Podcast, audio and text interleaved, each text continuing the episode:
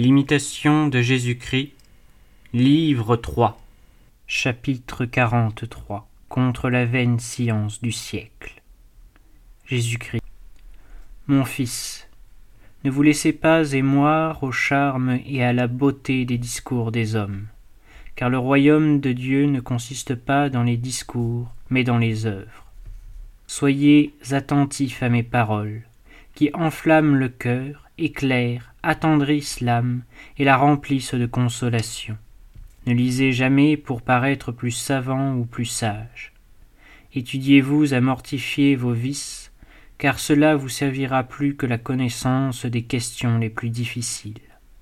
Après avoir beaucoup lu et beaucoup appris, il en faut toujours revenir à l'unique principe de toute chose. C'est moi qui donne à l'homme la science et qui éclaire l'intelligence des petits enfants, plus que l'homme ne le pourrait par aucun enseignement. Celui à qui je parle est bientôt instruit et fait de grands progrès dans la vie de l'esprit. Malheur à ceux qui interrogent les hommes sur toutes sortes de questions curieuses et qui s'inquiètent peu d'apprendre à me servir.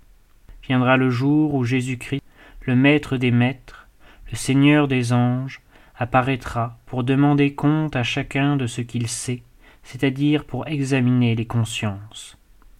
Et alors, la lampe à la main, il scrutera Jérusalem. Les secrets des ténèbres seront dévoilés, et toute langue se taira. C'est moi qui, en un moment, élève l'âme humble et la fait pénétrer plus avant dans la vérité éternelle, que ne le pourrait celui qui aurait étudié dix années dans les écoles. J'enseigne sans bruit des paroles, sans embarras d'opinion, sans faste, sans argument, sans dispute. J'apprends à mépriser les biens de la terre, à dédaigner ce qui passe, à rechercher et à goûter ce qui est éternel, à fuir les honneurs, à souffrir les scandales, à mettre en moi toute son espérance, à ne désirer rien hors de moi, et à m'aimer ardemment et par-dessus tout. Quelques-uns, en m'aimant ainsi, ont appris des choses toutes divines, ont-ils parlé d'une manière admirable. Ils ont fait plus de progrès en quittant tout que par une profonde étude. Mais je dis aux uns des choses plus générales, aux autres de plus particulières.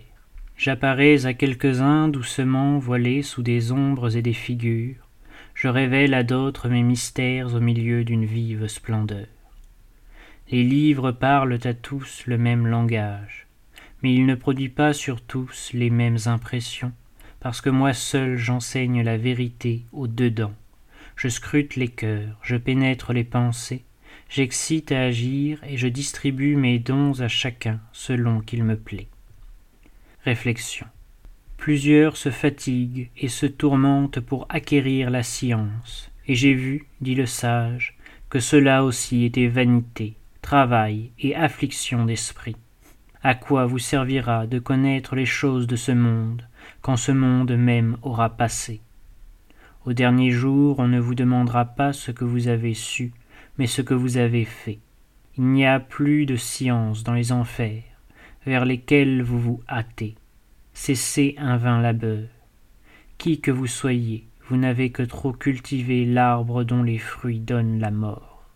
Laissez la science qui nourrit l'orgueil, la science qui enfle, pour vous occuper uniquement d'acquérir celle qui fait les humbles et les saints, la charité qui édifie. Apprenez à vous humilier, à connaître votre néant et votre corruption.